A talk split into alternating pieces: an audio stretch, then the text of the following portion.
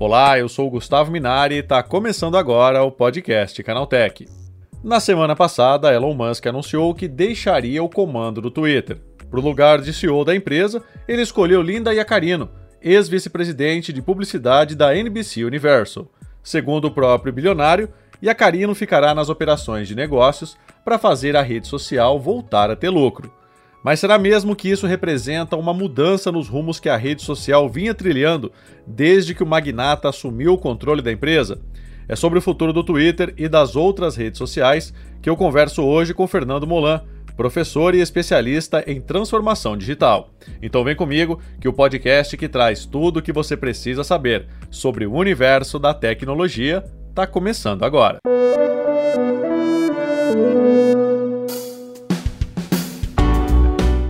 Olá, seja bem-vindo e bem-vinda ao podcast Canaltech, o programa que atualiza você sobre tudo o que está rolando no incrível mundo da tecnologia. Não se esqueça de seguir a gente no seu aplicativo favorito para receber sempre os episódios novos em primeiríssima mão. E é claro, aproveita para deixar uma avaliação para a gente por lá. Diz aí o que, que você está achando do podcast Canaltech. Combinado? Então vamos ao tema de hoje.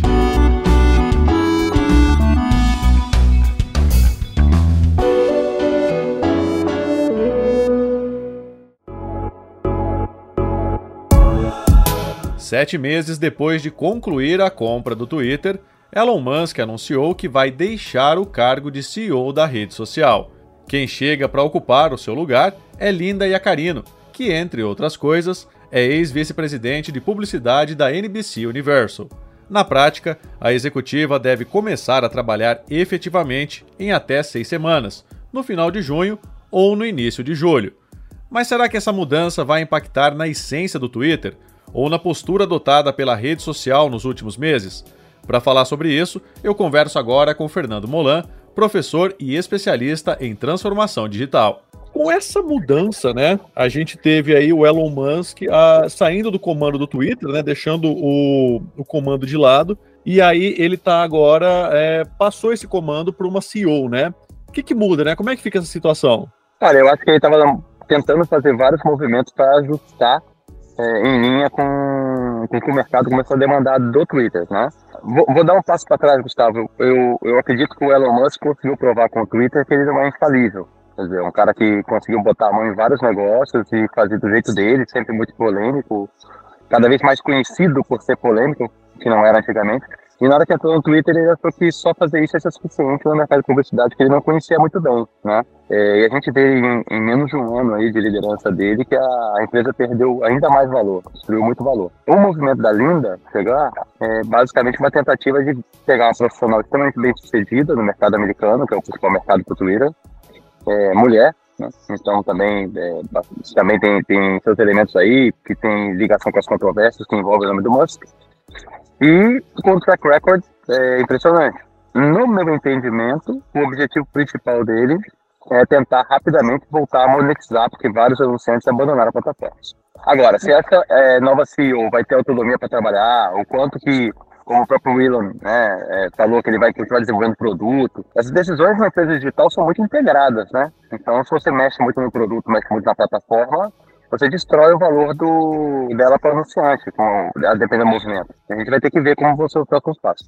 Né, na tua opinião, o que, que você acha? Né? Você acha que é essa mudança toda, ela veio para melhorar ou para piorar? Né? Porque a gente tem uma CEO que ela era da, da NBC Universal, ela tem uma outra visão, né? Provavelmente diferente da visão do que o Elon tem agora. Você acha que isso melhora ou piora o Twitter? Piorar vai ser difícil, né? O que eu acho, a despeito de se piora ou melhora, eu acho que ele não tem clareza do plano estratégico de direção que ele vai dar para a empresa. Isso ficou muito evidente no, nos últimos meses e esse movimento me parece ser mais uma tentativa de correção de rota né, meio desesperada do que um ajuste estrategicamente coerente. E por isso eu não consigo te dizer se vai melhorar ou piorar. Eu espero que melhore porque a rede social realmente é, entrou em derrocada. A gente vê muitas, muitas denúncias graves, é, questão de vazamento de código-fonte, funcionalidades que deixam de funcionar de uma hora para outra, a polêmica da, do, do selo de verificação azul e assim vai, né? É, eu espero que ela ajude a botar ordem na casa com essa visão que ela tem profunda do mercado publicitário. Porque é, ele precisa gerar receita, ele vai ter que confiar nela para que as receitas voltem a recuperar para que a empresa construa valor, né? Ele pagou muito caro por ela. Não, com certeza. Agora, você acha que isso acaba impactando para o usuário, né? Na ponta final aqui, a gente vai ter algum impacto com essa mudança? Eu imagino que sim. É, caso ela tenha de fato autonomia, isso nós vamos ver nas próximas semanas e meses, ela deverá começar a definir alguns caminhos para que a plataforma volte a se tornar mais atraente para os anunciantes. E isso certamente vai interferir no desenvolvimento estratégico da plataforma em si, o que pode fazer com que os usuários tenham ganhos. Temas controversos com relação ao posicionamento da plataforma, a, a abertura dessa plataforma para liberdade de expressão, mas é, o que, que é liberdade, né? Quem, quem, define esse conceito? Todos esses temas ela vai ter que achar uma forma de endereçar e tornar palatáveis ao mercado. Agora, Fernando, né, a gente tem visto aí nas big techs, né, demissões, reformulações de quadro. É, na tua opinião, como é que ficam as redes sociais nesse cenário atual, né? Diante de todas essas mudanças, não só do Twitter, mas das outras redes também, né? Que elas estão apostando em coisas diferentes do que elas apostavam no passado. Olha, eu vejo o TikTok seguindo com muita força, a despeito das sanções que recebe é, ligadas aí a, a Guerra Fria 2.0, né? A gente vê cada semana tem novos países que estão dizendo que seus líderes não podem usar o TikTok no celular, que tem uhum. é, medo da, da muralha chinesa, né? Tá, tá obtendo esses dados, capturando, certamente deve estar, né? Mas a gente não sim, tem como é, afirmar. Mas a gente pode intuir que isso deve acontecer. E por outro lado, os jovens são altamente viciados no TikTok. Então, é, eu estava lendo ontem um artigo na Fast Company, lá nos Estados Unidos, falando como o algoritmo do TikTok é feito de maneira tal a, a realmente viciar o cérebro profundamente, né? A gente vê o, as gerações mais jovens é, cada vez tendo uma, uma, uma, vida mais tiktokizada, causa ansiedade, outras questões que, que enfim, é, é, tudo muito novo, né, Gustavo? As redes sociais são um tema que tem 15 anos na vida da é gente, verdade. Então é tudo muito novo. Mas cada plataforma está tentando buscar seu posicionamento para ser ainda mais relevante em termos de ser o repositório onde as pessoas vão produzir e consumir conteúdo. Então você vê o YouTube sendo aquela plataforma que todo mundo vai quando tem que fazer um como, né? Como você faz isso? Você vai no YouTube. É, o Shorts, uma tentativa de competir com o TikTok. Você vê, por outro lado, o Instagram com os seus três formatos dentro da própria rede, Reels, Stories e todos os posts integrados para gerar audiência para públicos distintos seja a comunidade que segue, seja a nova audiência. É também sempre tentando achar forma de monetizar, de, de integrar ainda mais funcionalidades com o usuário. É, a gente vê o TikTok, como eu falei, muito forte, crescendo, principalmente geração Z, millennials, e as demais redes estão tentando encontrar ou um espaço de nicho para se posicionar, ou alguma forma de competir com as grandes que têm um alto número de usuários e um, um, engajamento excepcional. Né? É, sobre tudo isso, Gustavo, eu vejo um, uma sombra, que é a sombra das fronteiras regulatórias, das questões que os governos cada vez mais, e, entidades sociais, organismos aí, terceiro setor, estão colocando de preocupação sobre o efeito das redes sociais nas pessoas, né, que foi um pouco que eu mencionei, por isso que eu falei TikTok, mas não é a única. E, e, esse tema tem sido mais debatido, privacidade e conceitos afins. Eu acho que tudo isso pode trazer sobre a Meta, sobre Google, sobre Telegram, sobre TikTok, sobre é, o Twitter, é, alguns desafios e oportunidades também. Fernando, para a gente já encaminhando para o final agora, né? A gente teve aí nos últimos meses anúncios de selos de verificação, isso está pipocando para todo lado novas formas né, que essas empresas estão tentando para monetizar os seus conteúdos. Na tua opinião, é esse modelo atual que a gente tem atualmente das redes sociais, ele não é mais sustentável? Ele ainda é muito grande, muito forte, é o carro-chefe das empresas. Eu acho que elas estão, justamente por essa questão regulatória que eu coloquei e, e outros temas que estão surgindo, tentando buscar formas de gerar receita recorrente menos dependente da pura publicidade, entendeu? Uhum. Porque as pessoas, conforme o tempo, vai levar ainda um, um bom tempo, mas as pessoas estão começando a se conscientizar quando o produto é de graça, você é o produto, né? Os seus dados estão sendo usados para que a empresa monetize. Com certeza. E isso está ficando cada vez mais evidente. É, ninguém tem uma alternativa, as pessoas continuam consumindo esse tipo de solução, continuam navegando nas redes sociais cada vez mais, o uso é muito intensivo. Mas a gente começa a ver os primeiros efeitos na saúde, os primeiros efeitos na sociedade, né? Eleições polarizadas, é, ansiedade generalizada, dificuldade de sono. Então eu acho que conforme isso for se amadurecer, você vai lembrar, é, e eu não quero fazer uma analogia como essa à toa, tá? Você vai lembrar que o cigarro, ele, há muitos anos atrás, ele era visto como sexy, como algo que era inclusivo socialmente, que todos deveriam fazer. Sim. E depois a gente foi pouco a pouco descobrindo os malefícios. Né? É, no caso do cigarro, a gente ainda não tem uma solução que não tenha danos à saúde. No caso das redes sociais, eu acho que pouco a pouco as pessoas vão começar a se conscientizar sobre o efeito que elas podem trazer, regular de uma forma ou de outra o seu uso, mas sim, ela tem muitos benefícios, é uma nova maneira de, de enxergar e, e, fazer o mundo. E essas redes vão buscar, por causa disso, já que seus usuários veem valor, veem formas de acesso, veem é, objetivos relevantes para estar lá presente, como eu, eu, eu tenho minhas redes, publico sempre, né? É, eu acho que as redes vão buscar formas de monetizar com recorrência e sem uma dependência absoluta do, da publicidade digital. Então, o selo de verificação é um primeiro movimento, mas eu acredito que assim como a, a, a gente tem aí o business streaming, que tem assinaturas, etc., vão surgir modelos parecidos, tá? Tá aí, esse foi o Fernando Molan, professor e especialista em transformação digital, falando sobre os impactos na troca do comando do Twitter.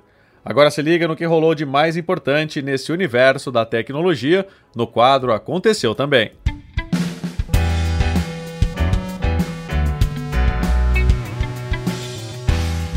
Chegou a hora de ficar antenado nos principais assuntos do dia para quem curte inovação e tecnologia.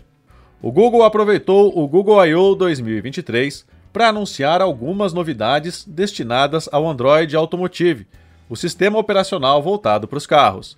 Entre as mudanças e melhorias, a gigante da tecnologia revelou que vai liberar versões nativas do Waze, Zoom e YouTube em carros equipados com o sistema. Todos esses apps poderão ser instalados por meio da Play Store, desde que seja acessada pelos carros para justamente ter a versão adequada aos veículos, e praticamente elimina a necessidade de utilizar o celular no automóvel.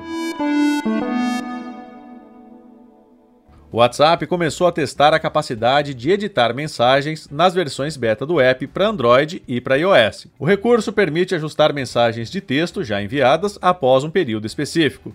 Aparentemente, esse é um experimento ainda restrito para os testadores, já que nem todos têm acesso. O WhatsApp não vai impor nenhuma limitação de quantidade de edições, então você poderá modificar sua mensagem quantas vezes quiser no tempo permitido, que é de apenas 15 minutos. Além disso, não será possível incluir mídias nem adicionar áudios à mensagem original. Como ainda está na fase de testes, não há data oficial de quando a novidade chegará para todos os usuários do WhatsApp. 2038 pode ter um novo bug do milênio. Esse novo bug, assim como aquele que aconteceu na virada do ano 2000, também tem relação com os sistemas de marcação de tempo, mas agora com um problema diferente. Em processadores de 32-bit e nos sistemas que rodam com esses componentes, será atingido um limite relacionado aos valores disponíveis para registros do calendário.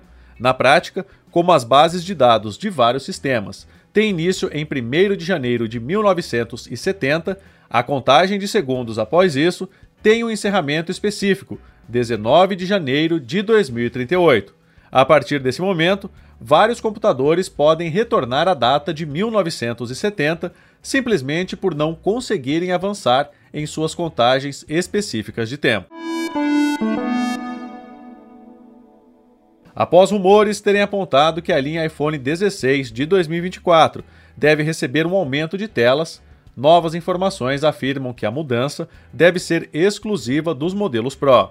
Segundo as informações de Ross Young, reveladas ao portal Mac Rumors, os aparelhos iPhone 16 e iPhone 16 Plus devem manter dimensões parecidas com os seus correspondentes atuais. Espera-se que o iPhone 16 Pro ganhe uma tela de 6,3 polegadas, enquanto o iPhone 16 Pro Max chegaria a 6,9 polegadas. Para efeito de comparação, as versões atuais dos dois modelos possuem 6,1 e 6,7 polegadas, respectivamente. O vazador ainda disse que as informações devem ser reveladas extraoficialmente durante a conferência Display Week, que acontecerá em Los Angeles, com início marcado para o dia 23 de maio. O Facebook finalmente corrigiu uma falha bem conveniente para quem gosta de visitar perfis alheios. O erro fazia o app enviar solicitações automáticas de amizade apenas ao acessar o perfil de alguém. O bug foi relatado no dia 12 de maio e causou uma onda de desconforto na rede social no final de semana. Esse bug foi apelidado de revelador de stalkers, afinal, mostraria qual desconhecido andou visitando a sua conta recentemente. Após muitas reclamações, a Meta corrigiu a falha e pediu desculpas pelo transtorno.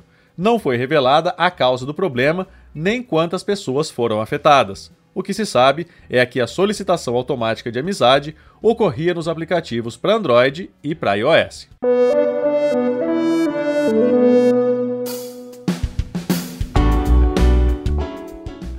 Tá aí, com essas notícias, o nosso podcast Canaltech de hoje vai chegando ao fim.